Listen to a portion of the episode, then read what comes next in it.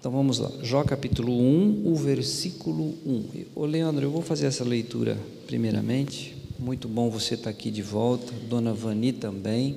Eu sei que vocês estavam com parentes, né? Jó 1, verso 1 diz assim: Havia um homem na terra de Uz, cujo nome era Jó, e este era homem sincero e reto e temente a Deus e desviava-se do mal. E nasceram-lhe sete filhos e, sete, e três filhas. E era o seu gado sete mil ovelhas, três mil camelos, quinhentas juntas de bois e quinhentas jumentas. Era também muitíssima gente ao seu serviço. De maneira que este homem era maior do que todos os do Oriente. E iam seus filhos e faziam banquetes em casa de cada um no seu dia e enviavam e convidavam as suas três irmãs a comerem e beberem com eles. Sucedia, pois, que, tendo decorrido o turno de dias de seus banquetes, enviava Jó e os santificava. E se levantava de madrugada e oferecia holocausto, segundo o número de todos eles. Porque dizia Jó: Porventura pecaram meus filhos e blasfemaram de Deus no seu coração, Assim o fazia Jó continuamente. E vindo um dia em que os filhos de Deus vieram apresentar-se perante o Senhor, veio também Satanás entre eles. Então o Senhor disse a Satanás: De onde vens? E Satanás respondeu ao Senhor e disse: De rodear a terra e passear por ela. E disse o Senhor a Satanás: Observaste tu, meu servo Jó, porque ninguém há na terra semelhante a ele, homem sincero e reto e temente a Deus e desviando-se do mal. Detalhe antes de continuar a leitura. Quando Deus pergunta se conhece o servo Jó, ele não só conhecia quem era Jó, menciona o nome dele e além de tudo o que Jó tinha. Ok? Continuando. É... Então respondeu Satanás ao Senhor e disse: Porventura teme Jó a Deus em vão? Porventura não cercaste tu de bens a ele, a sua casa e a tudo quanto tem? A obra das suas mãos abençoaste e, a, e o seu gado está aumentando sobre a terra. Mas estende a tua mão, toca-lhe em tudo quanto tem, e verás se não blasfema de ti na tua face. E disse o Senhor a Satanás: Eis que tudo quanto tem está na tua mão, somente contra ele não estendas a tua mão. E Satanás saiu da presença do Senhor. E sucedeu um dia em que os filhos e suas filhas comiam e bebiam vinho na casa do seu irmão primogênito, que veio um mensageiro a Jó e lhe disse: Os bois lavravam e as juntas pasciam junto a eles e eis que deram sobre eles os sabeus e os tomaram, e aos moços feriram ao fio da espada, e eu somente escapei para te trazer a nova.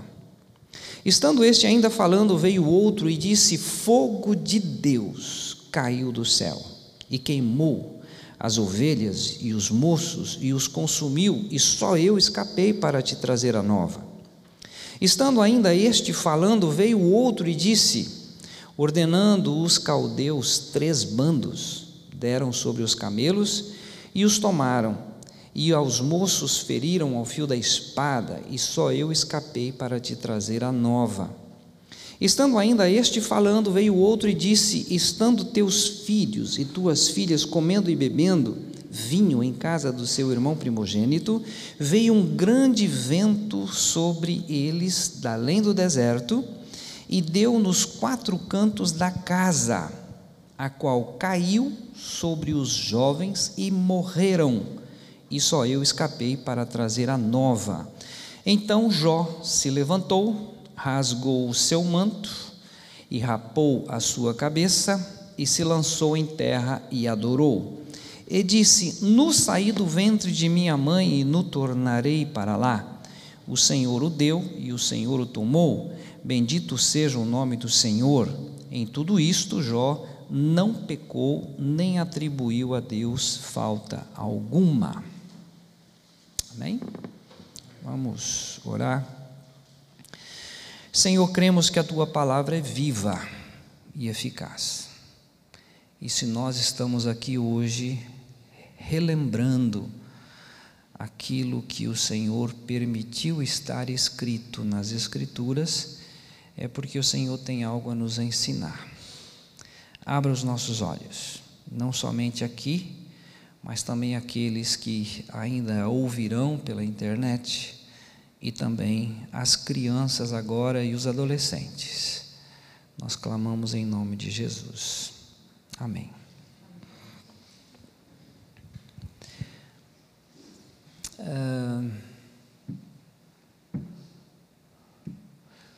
Por que, que será que Jó não surtou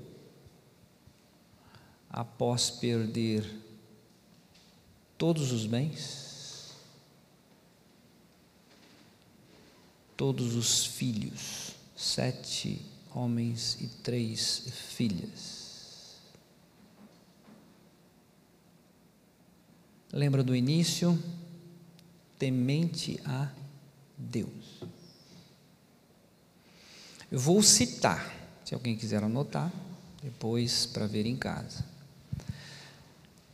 Em Provérbios 1,7 diz que o temor do Senhor é o princípio da sabedoria.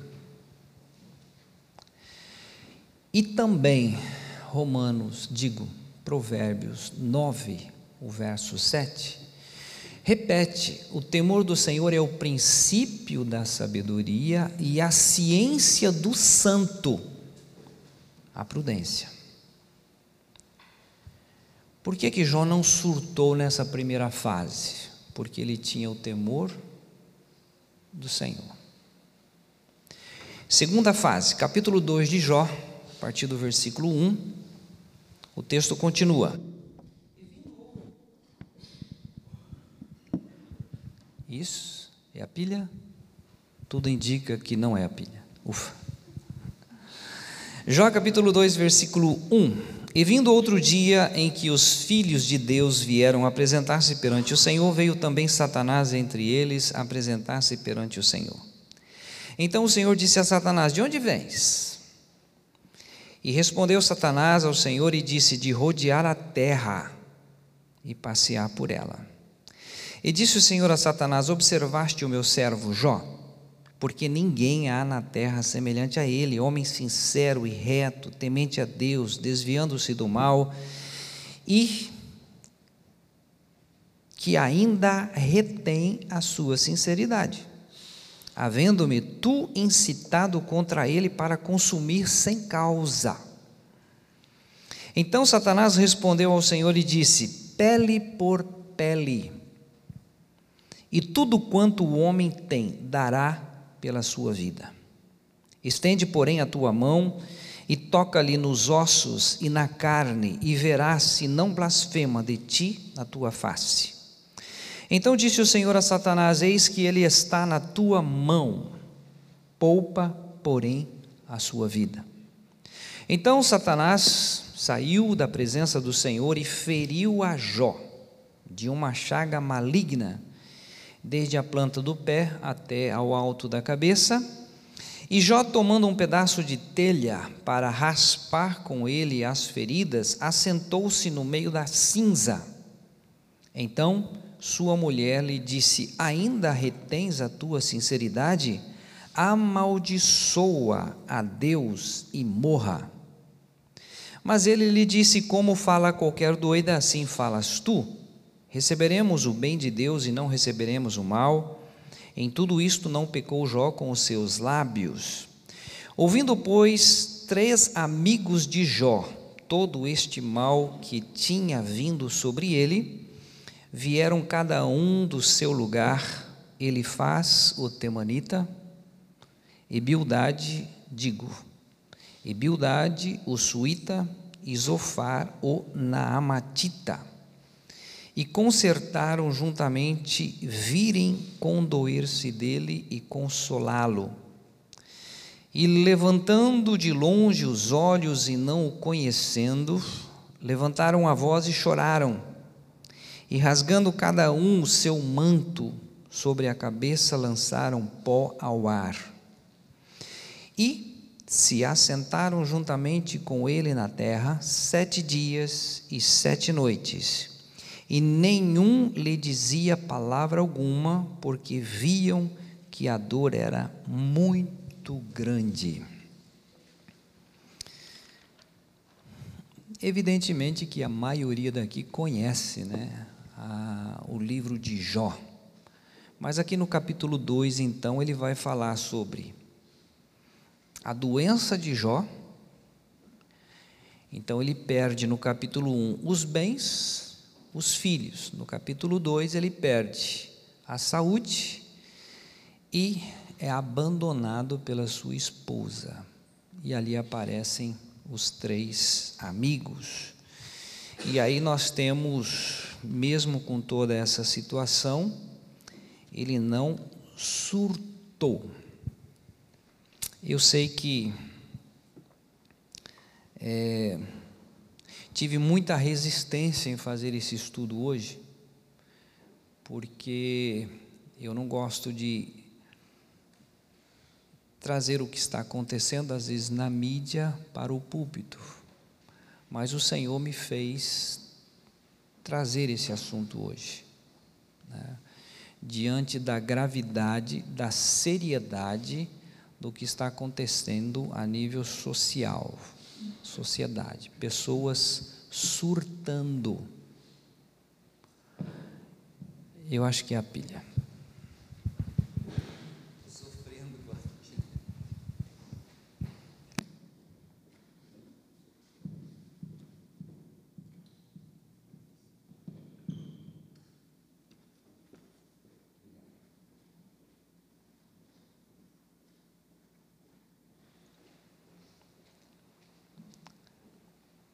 Isso.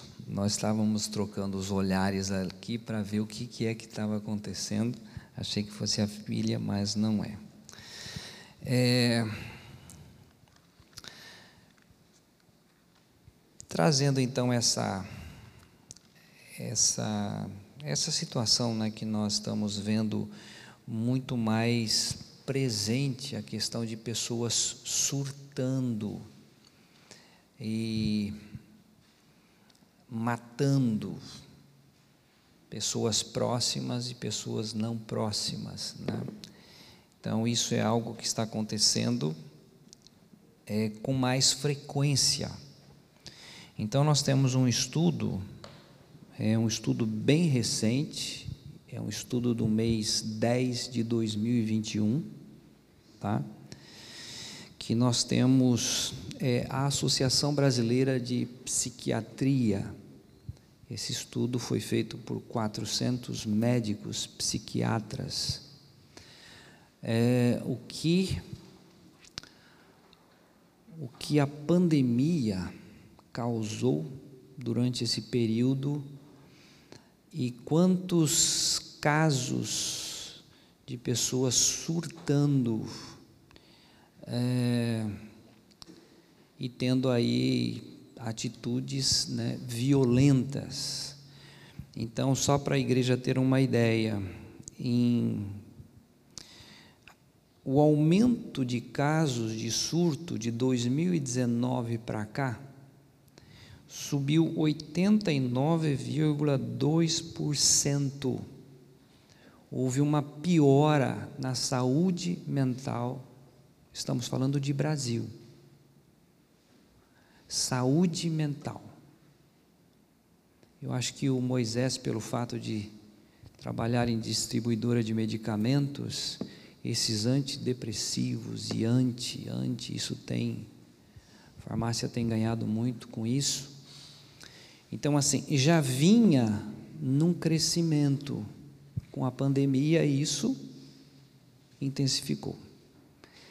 E além disso, nós temos então esse esses gatilhos, né? Às vezes a pessoa não tem a compreensão quando se fala né, a expressão a pessoa surtou. O que é surtar? É perder a noção da realidade. Ele chega num, num nível de, eu vou usar essa expressão, estresse, mas o estresse não, não é o gatilho principal, são várias coisas que levam a um gatilho, né? que acontece como nós temos visto acontecendo na sociedade. TAG, que é um dos gatilhos, que é o transtorno de ansiedade generalizado. Só o transtorno de ansiedade também é dos que promovem isto. Outro gatilho é o toque, transtorno obsessivo compulsivo. Outro gatilho, depressão. Outro gatilho, que é o transtorno que gera a, a questão das drogas. Não estou falando apenas de drogas é, que nós conhecemos, mas é alguém que usa medicamentos antidepressivos com a ingestão de álcool leva a pessoa ao surto, leva a pessoa a, a sair da realidade. Não sabe o que fez, mas fez. Aí você se depara, por exemplo, com uma pessoa sentada do lado da vítima, esquartejada, toda ensanguentada, e a pessoa rindo. Aí você pensa, como pode ser isso? Surto.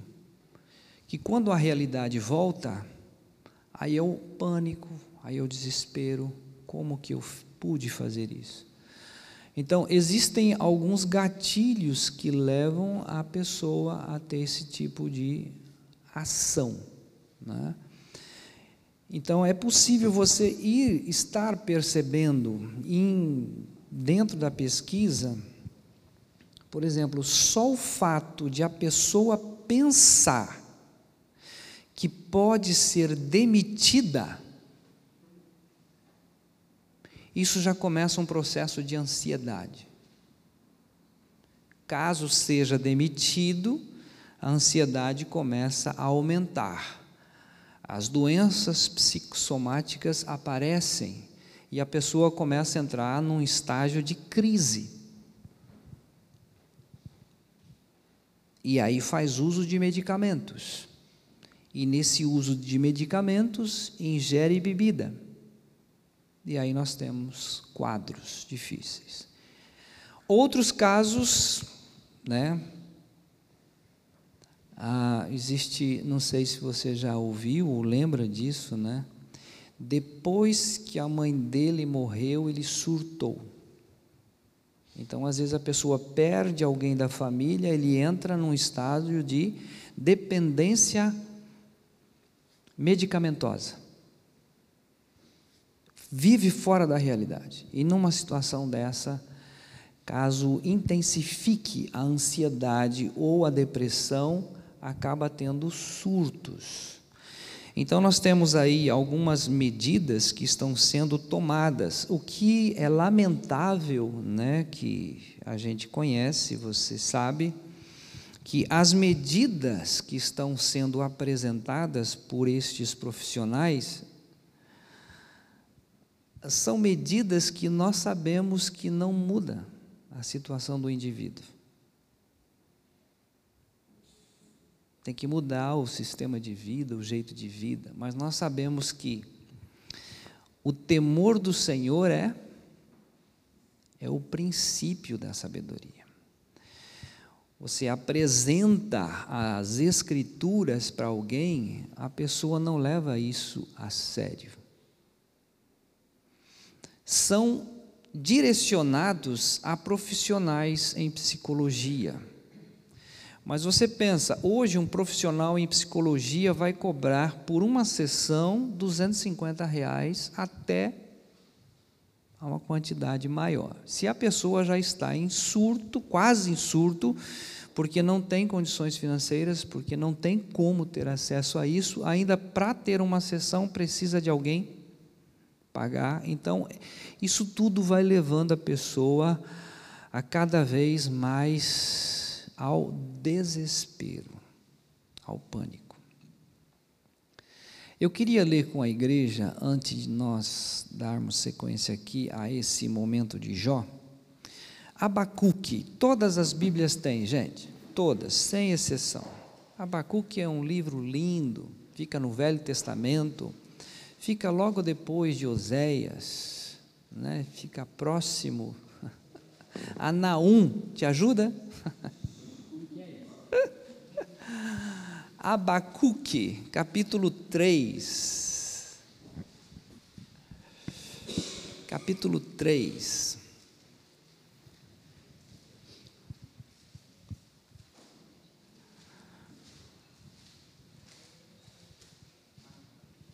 Acharam?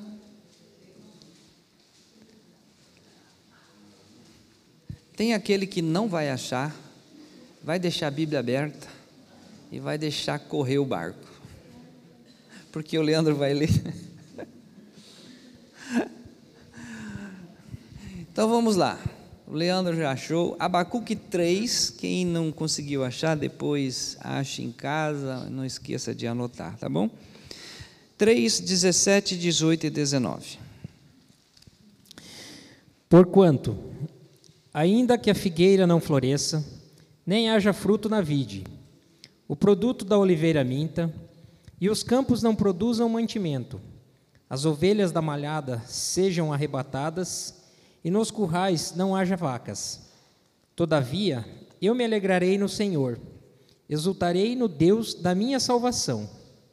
Jeová, o Senhor é a minha força, e fará os meus pés como os das servas, e me fará andar sobre as minhas alturas.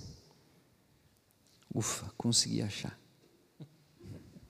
Enquanto você lia, estava tentando achar.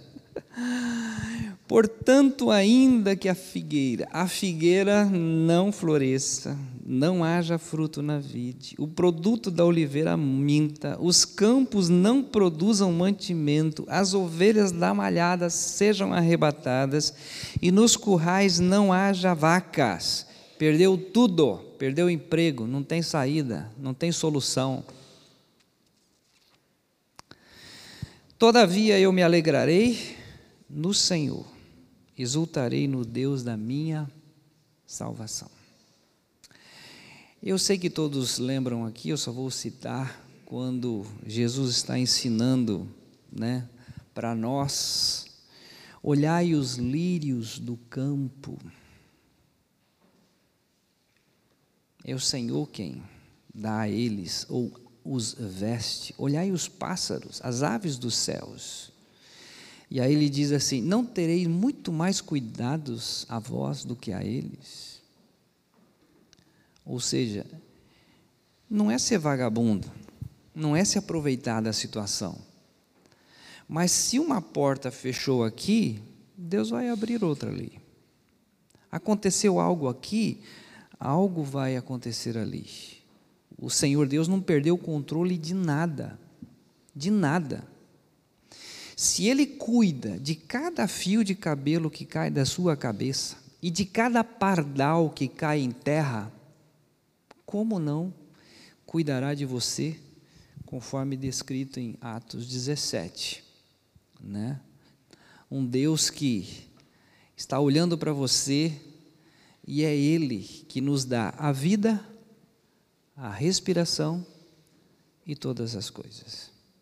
Então é um Deus próximo, não é um Deus que nos abandonou. Então ele termina o 19: Jeová, o Senhor é a minha força, e fará os meus pés como os das servas, e me fará andar sobre as alturas ou nos lugares altos.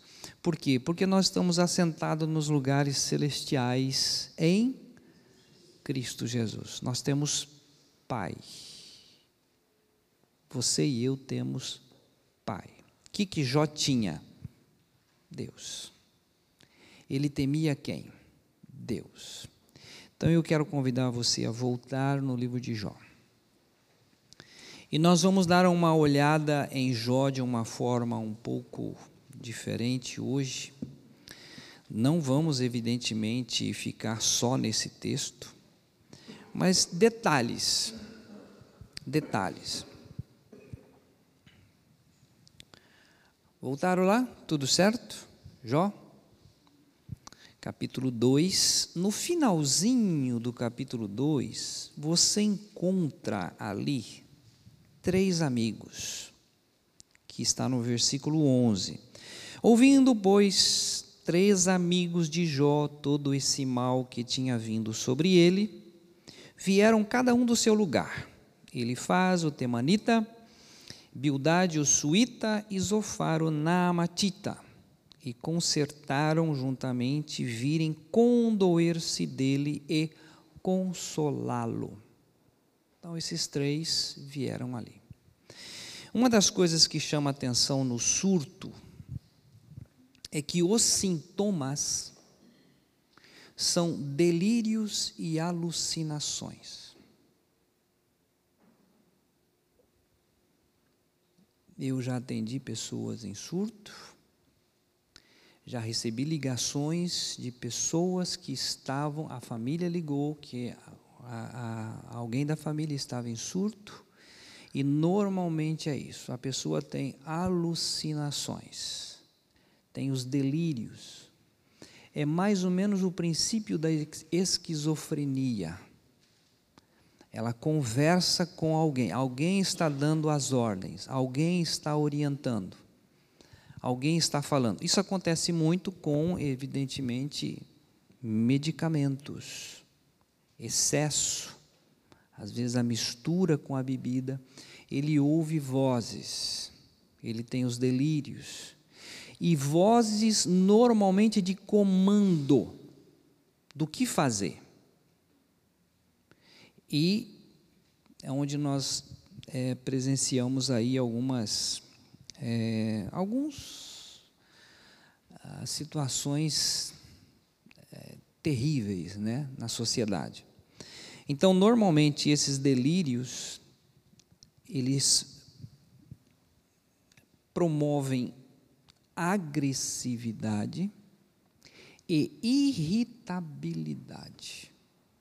Você não tem como chegar perto da pessoa. Você tem que realmente amarrar e dar uma injeção ali chamada sossega-leão, para depois as coisas começarem a voltar ao normal.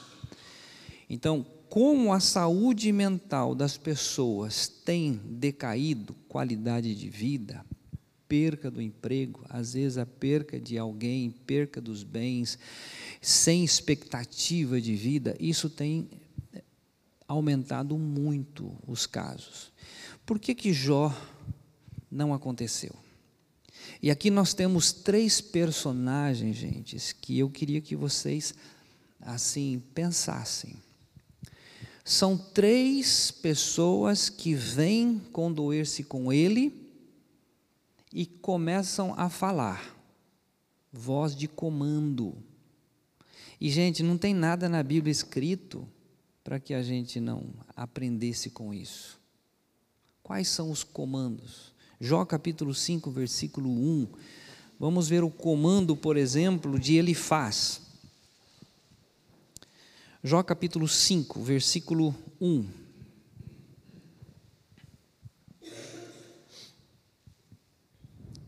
Chama agora a alguém que te responda, e para qual dos santos te virarás?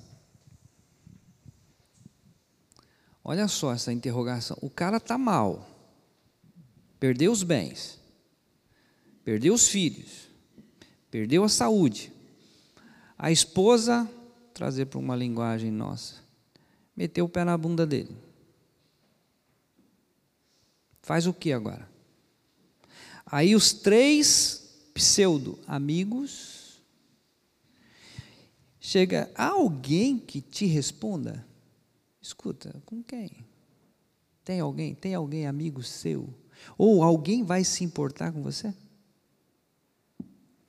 Versículos 3, 2, 3 e 4, porque a ira destrói o louco e o zelo mata o tolo. Bem vi eu o louco lançar, lançar raízes, mas logo amaldiçoei a sua habitação. Seus filhos estão longe da salvação e são despedaçados às portas, e não há quem os livre. Isso são palavras de um amigo. Seus filhos não têm salvação. Já está para baixo. Outra voz de comando que está no capítulo 8, versículos 1 e 2, a voz de Bildade. Então respondeu Bildade, o suíta, e disse: Até quando falarás tais coisas, e as razões da tua boca serão qual vento impetuoso? A pessoa está mal. Há um princípio da psicologia que quando você está atendendo dentro da ética, que é a empatia. É você ser empático com a situação, é você receber o paciente, é você ouvir tudo o que ele tem a dizer. Ele não está querendo imediatamente que você resolva o problema dele, ele precisa de alguém para falar, alguém que ouça. Os homens têm um grande problema nisso. Às vezes a mulher quer conversar com ele e ele já vai dando opinião. Ela não pediu sua opinião. Ela quer apenas conversar, ela quer falar. Precisa falar. E também não é para fazer assim, com aquela cara de mesmo? Mas você pelo menos ter a empatia, você entrar na situação. Há, há muitos casos em que profissionais acabam se envolvendo com o paciente porque o paciente traz aquilo e ele realmente, como profissional, entra no assunto, ele é empático com a situação. E isso, às vezes, a pessoa não encontra na sua casa, no seu relacionamento. A pessoa está falando, o outro está andando. A pessoa está falando, o outro está lavando louça. A pessoa está falando, o outro está atendendo o celular. A pessoa está falando, está assistindo o jogo. Não é empático.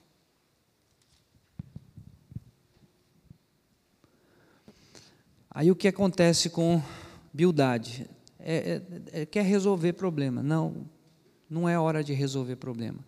É hora de ter entranhas de misericórdia. Deu, aqui dá vontade de falar, Bildade, você perdeu sete filhos, três filhas, você perdeu todos os seus bens, você está sem saúde, a tua esposa te abandonou.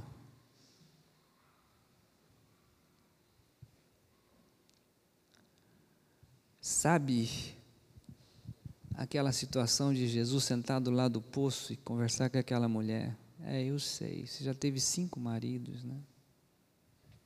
Está com sede. Eu tenho água viva. Ele não condenou o ato de ela ter cinco maridos, mas ele diz: Eu tenho água. Ou aquela que foi apanhada em adultério. Não vou condenar o seu pecado. Aquele que não tem pecado, atire a primeira pedra. Empatia com o outro, ouvir o outro. Antigamente, eu não sei se do meu, da, da minha época, né?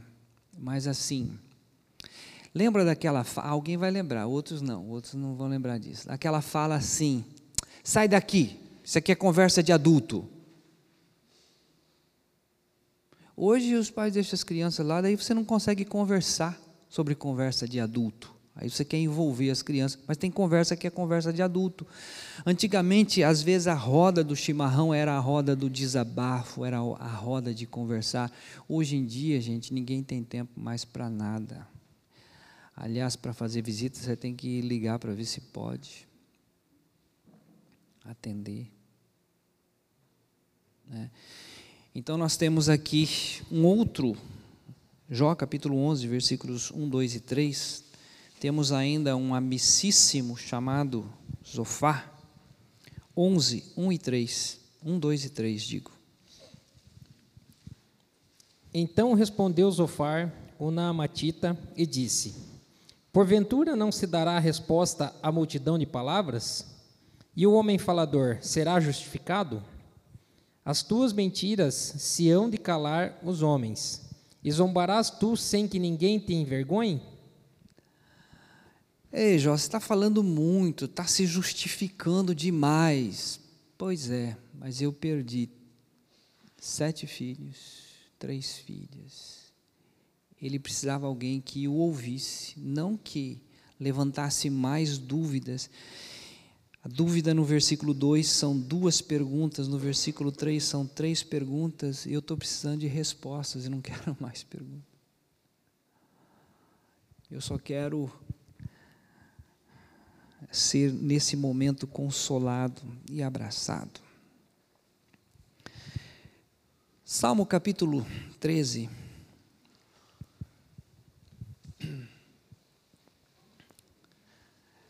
O livro de Salmos, capítulo 13. Se você for ler Jó, vale a pena ler com toda atenção, tá? Você vai chegar até o, versículo, o capítulo 42. Evidentemente que Jó temia a Deus, mas é aquele temor de ouvir falar a respeito de Deus. Realmente Deus tem todo o poder, mas quando chega no 42, ele diz: Eu te conhecia só de ouvir falar, mas agora os meus olhos te veem. Ele abomina, enfim, ele se arrepende no pó e na, na cinza. Deus muda a história de Jó. É um livro riquíssimo. Mas eu queria trazer isso porque ninguém está livre do surto.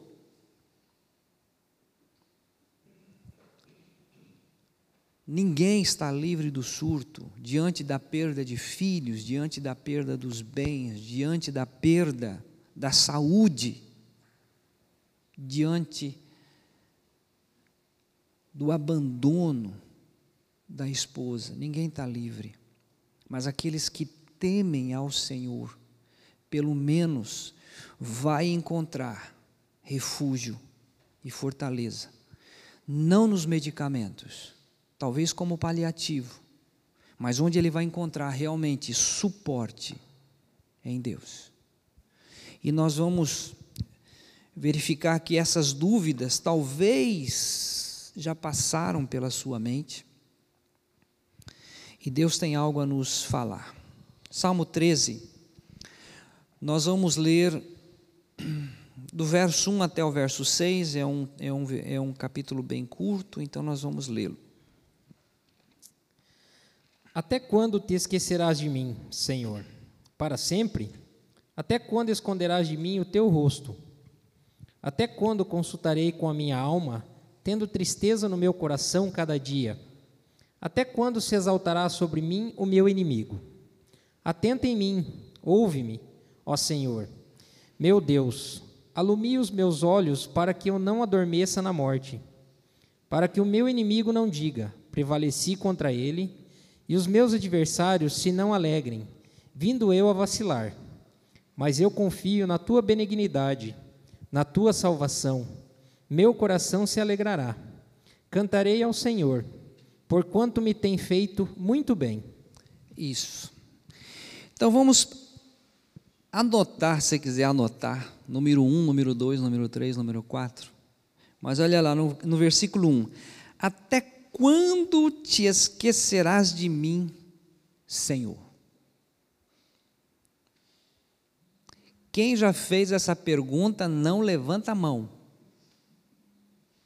Perigoso todo mundo levantar, vai ficar meio chato. Essa perguntinha.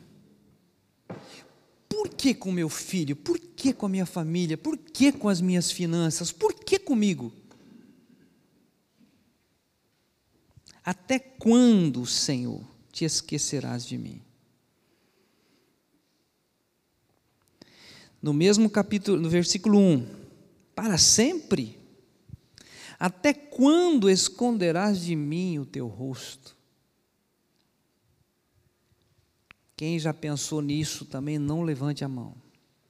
Você está andando sozinho, fazendo aquela caminhada de manhã, você está orando e dizendo assim: Senhor, sabe de uma coisa? Eu acho que o Senhor esqueceu de mim. Esqueceu da minha família. Até quando o Senhor vai durar isso? E aí tem um inimigo que fica no seu ouvido, dizendo: Está vendo? Está vendo? Aquela história de que eu te tomo pela tua mão direita e te digo não temas que eu te ajudo, está vendo? Cadê ele? Está te ajudando? É só você, não tem ninguém te ajudando.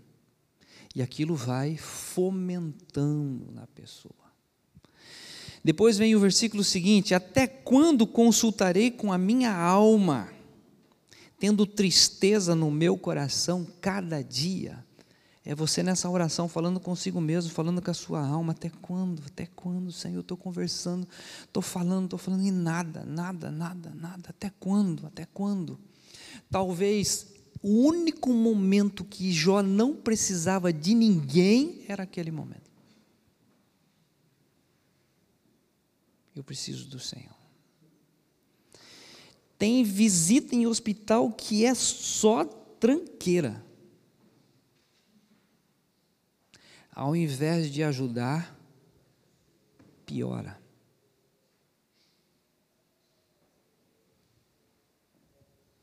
Ao invés de pelo menos, às vezes não dá para segurar na mão, mas você estar ali do lado, só estar do lado.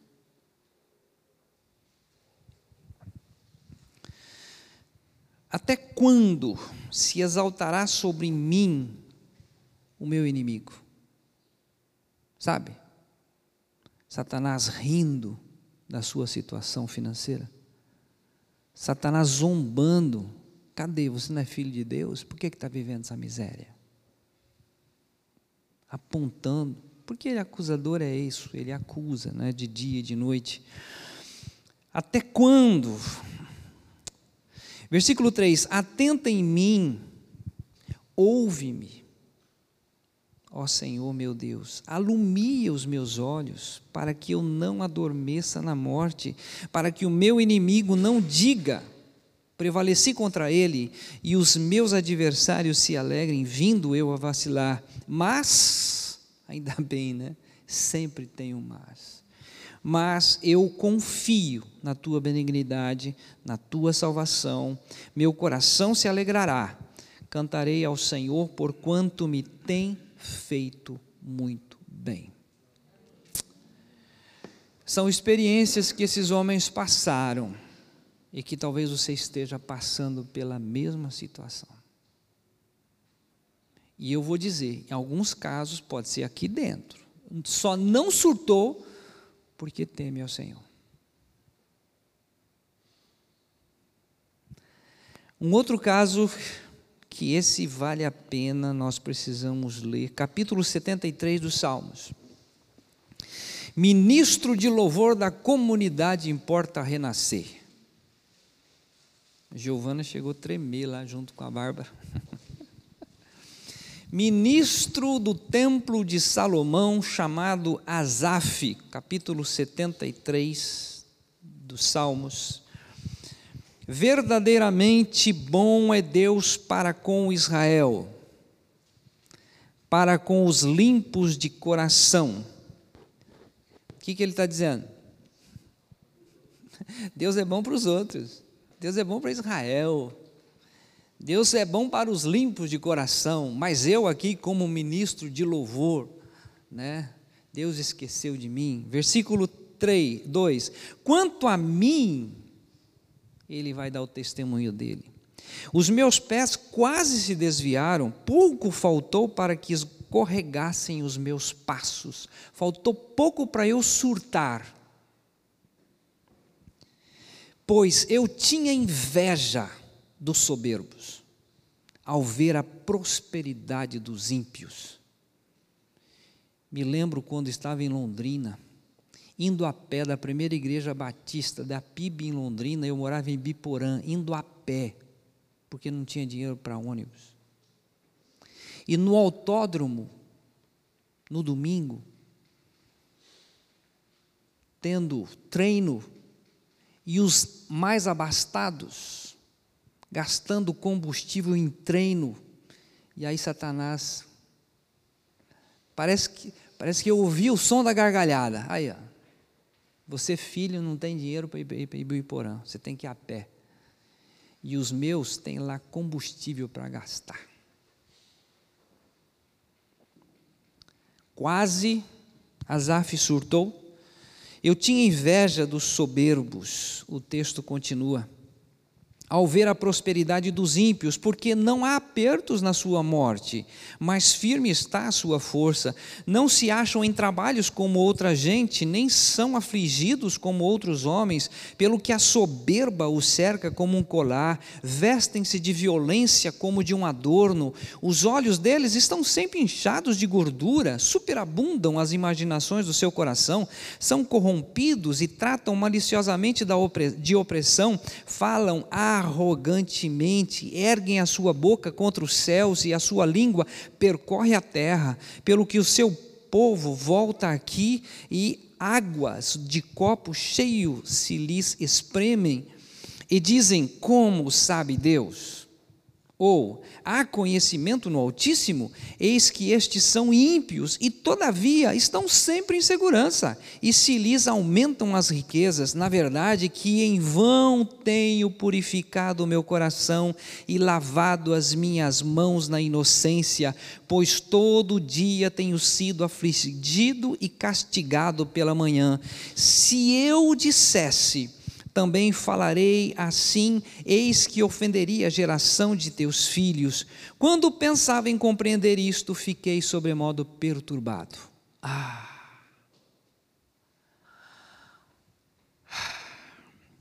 17. Até que entrei no santuário de Deus, então entendi o fim deles. Certamente, tu os puseste em lugares escorregadios, tu os lanças em destruição, como caem na desolação, quase no momento, ficam totalmente consumidos de terrores, como faz com um sonho o que acorda, assim, ó Senhor, quando acordares, desprezarás a aparência deles. Assim o meu coração se azedou e sinto picada nos meus rins. Assim me embruteci e nada sabia era como um animal perante ti. Todavia, estou de contínuo contigo, tu me seguraste pela mão direita, guiar-me-ás com o teu conselho, e depois me receberás em glória. A quem tenho eu no céu senão a ti? E na terra não há quem eu deseje mais além de ti. A minha carne e o meu coração desfalecem, mas Deus é a fortaleza no meu coração e a minha porção para sempre. Pois eis que os que se alongam de ti perecerão. Tu tens destruído todos aqueles que apostando se desviam de ti, mas para mim, mas para mim, mas para nós, bom é aproximar-me de Deus. Pus a minha confiança no Senhor Deus para anunciar todas as suas obras.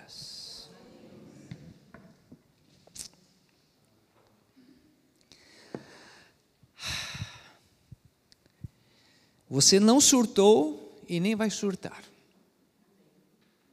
Alguns cuidados precisam ser tomados. Perdeu tudo? Perdeu. Mas eu me alegrarei no Deus da minha salvação. Está passando momentos de aflição na alma? Estou passando.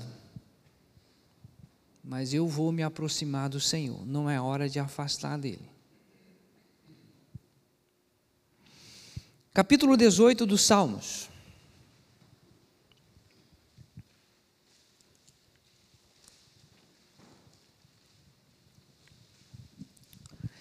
Aqui tem duas versões. Eu gosto daquela versão que diz assim: Eu te amo. Alguém tem aqui? A Tere? Leia forte, Tere, esse primeiro versículo. Ah, eu te amo.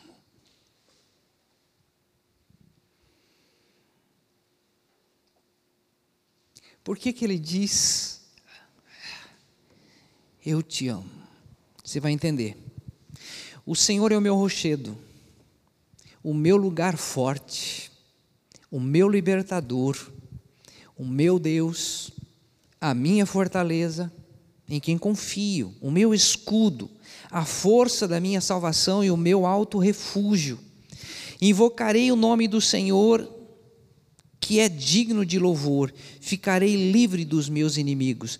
Ah, por que, que ele ama o Senhor? Por que, que tudo isso que nós lemos agora, isto representa o Senhor para ele? Sabe por quê? Versículo 4: Cordéis da morte me cercaram, e torrentes de impiedade me assombraram, cordas do inferno me cingiram, laços de morte me surpreenderam, na angústia invoquei ao Senhor e clamei ao meu Deus desde o seu templo. Ouviu a minha voz. Se Satanás está dizendo que ele não está ouvindo a sua voz, ele está. Desde o seu templo, Deus está ouvindo a sua voz, a sua angústia, a sua dor, o seu sofrimento, aqueles momentos que é, na cultura chinesa diz que o homem tem três máscaras. Ele tem uma máscara para a sociedade. Ele vai trabalhar de terno, gravata, todo alinhado. Então ele usa uma máscara. A segunda máscara é para os seus amigos ali no bar, na lanchonete, entre os seus amigos, ele tem uma segunda máscara. E ele tem uma terceira máscara, que é dentro de casa. Ninguém sabe o que passa dentro dele, a não ser ele mesmo.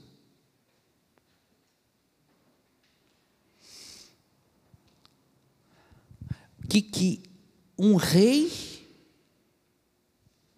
está sofrendo mas ele está em sofrimento. E ele, o sofrimento dele, gente, não é pouca coisa. Ele diz assim, ó: Cordéis de morte me cercaram, torrentes de impiedade me assombraram, cordas do inferno me cingiram. Laços de morte me surpreenderam, e nessa angústia eu fui para onde? Eu fui para o Senhor eu clamei. E sabe o que aconteceu? Ele me ouviu.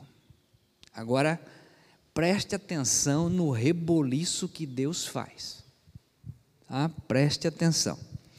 Desde o seu templo ouviu a minha voz, e aos seus ouvidos chegou o meu clamor perante a sua face, e então, aí entra a ação de Deus. Então, a terra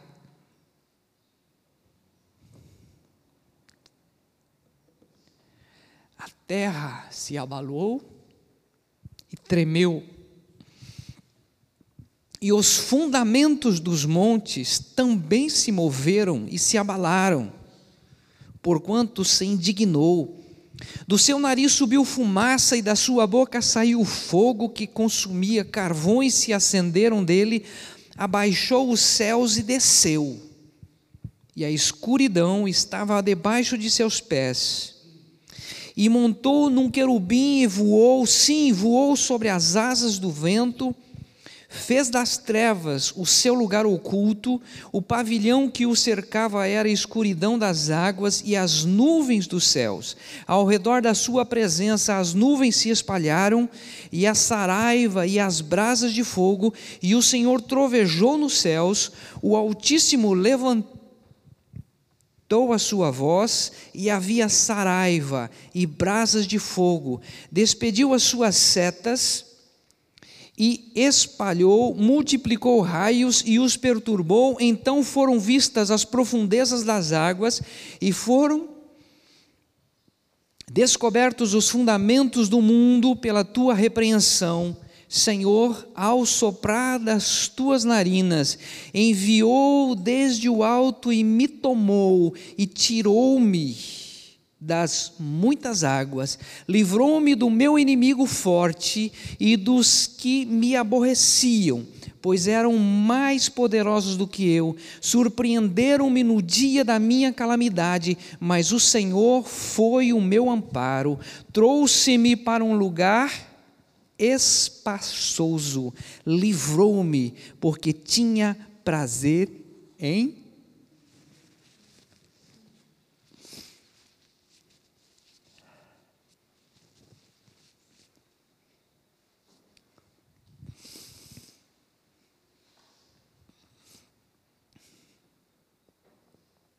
Olha o reboliço que Deus faz. Quando você ora.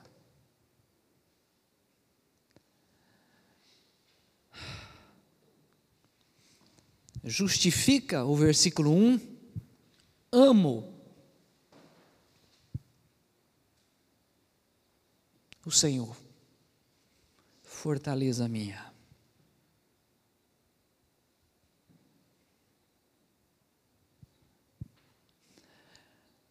Quer mais uma porção? Só vou citar aqui. Salmo 40.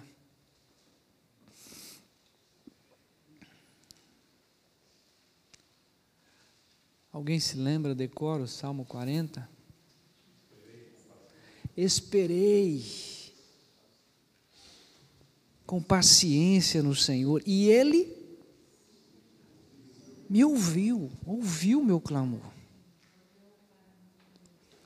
e me ouviu.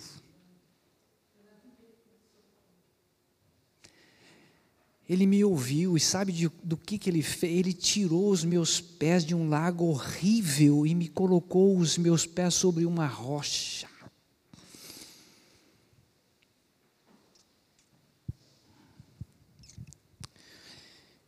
Eu não surtei e não vou surtar, não pela minha força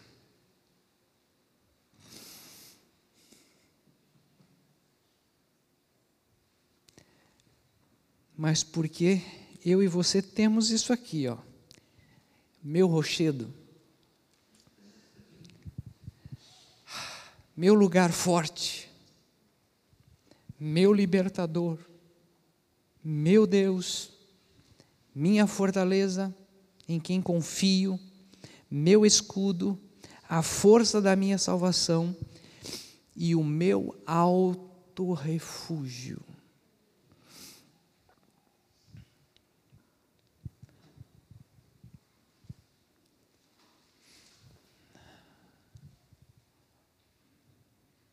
Alguém já disse, pastor, gosta de pescar. Eu gosto do meu lugar secreto. É um dos lugares onde eu desligo o celular, não falo com ninguém, mas eu tenho um momento com o Senhor. Mais tempo a sós. E poder engrandecer esse Deus. Ainda eu queria ler com a igreja o Salmo 116.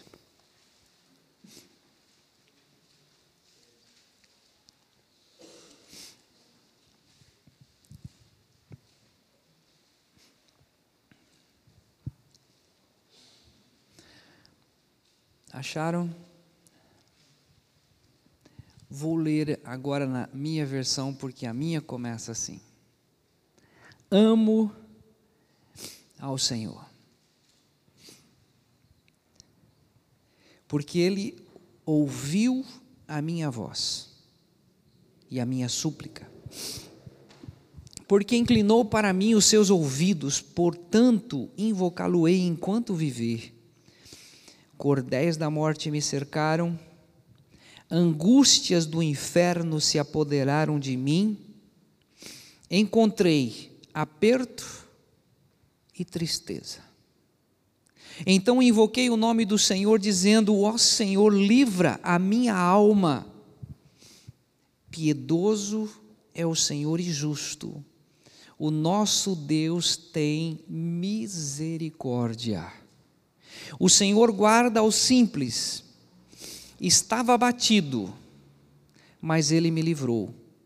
Volta minha alma a teu repouso, pois o Senhor te fez bem porque tu, Senhor, livraste a minha alma da morte, e os meus olhos das, das lágrimas, e os meus pés da queda. Andarei perante a face do Senhor na terra dos viventes.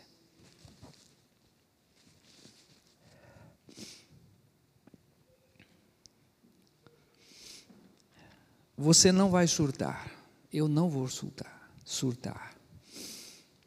Você tem refúgio. Você tem socorro. Você tem onde procurar um alto refúgio. E esse alto refúgio é o Senhor. Existiu alguém que ele sentiu uma tristeza tão grande que o seu suor tornou-se em grandes gotas de sangue que corriam até o chão. E ali a ideia, gente, é que Deus o abandonou.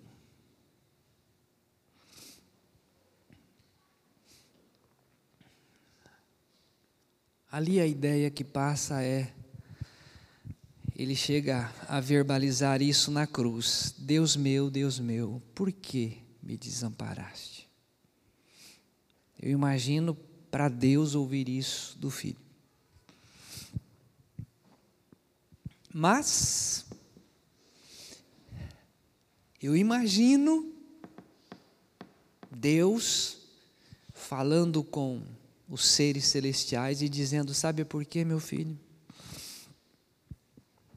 Porque tem o Moisés, porque tem o Eliseu, porque tem o Devair, porque tem o Jackson, porque tem isso, tem isso. E eles serão incluídos no seu corpo. E eles serão purificados. E eles serão salvos se você ler o cabeçalho de algumas Bíblias, no Salmo 116, amor e gratidão para com Deus pela sua salvação.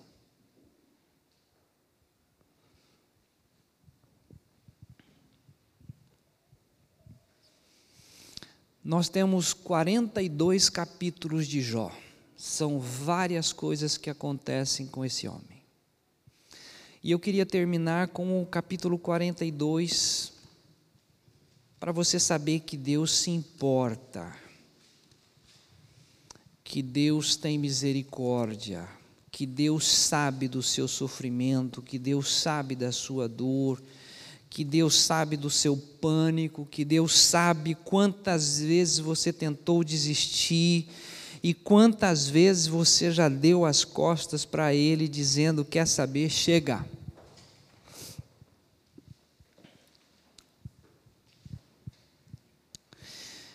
Acharam Jó 42? Versículo 10 diz assim: E o Senhor virou o cativeiro de Jó. Quando orava pelos seus amigos, e o Senhor acrescentou a Jó outro tanto em dobro a tudo quanto dantes possuía. Quando que Deus virou o estado de Jó? Não é quando ele xingava os seus amigos, mas era quando ele orava. Você imagina uma pessoa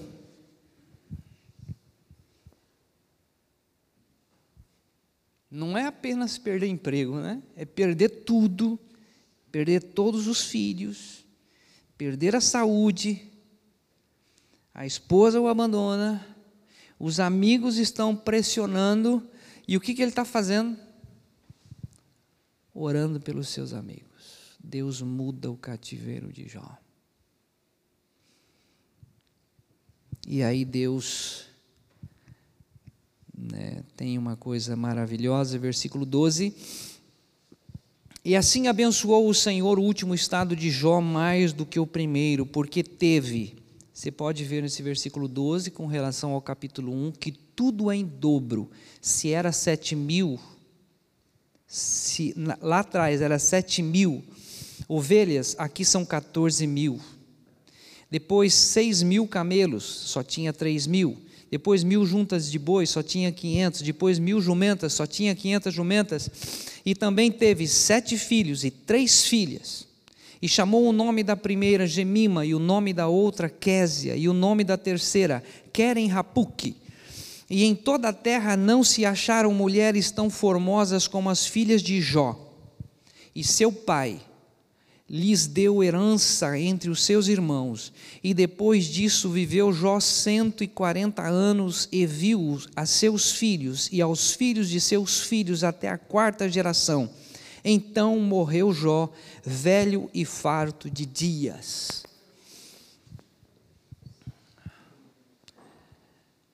Deus só tira a vida quando chega o tempo de tirar.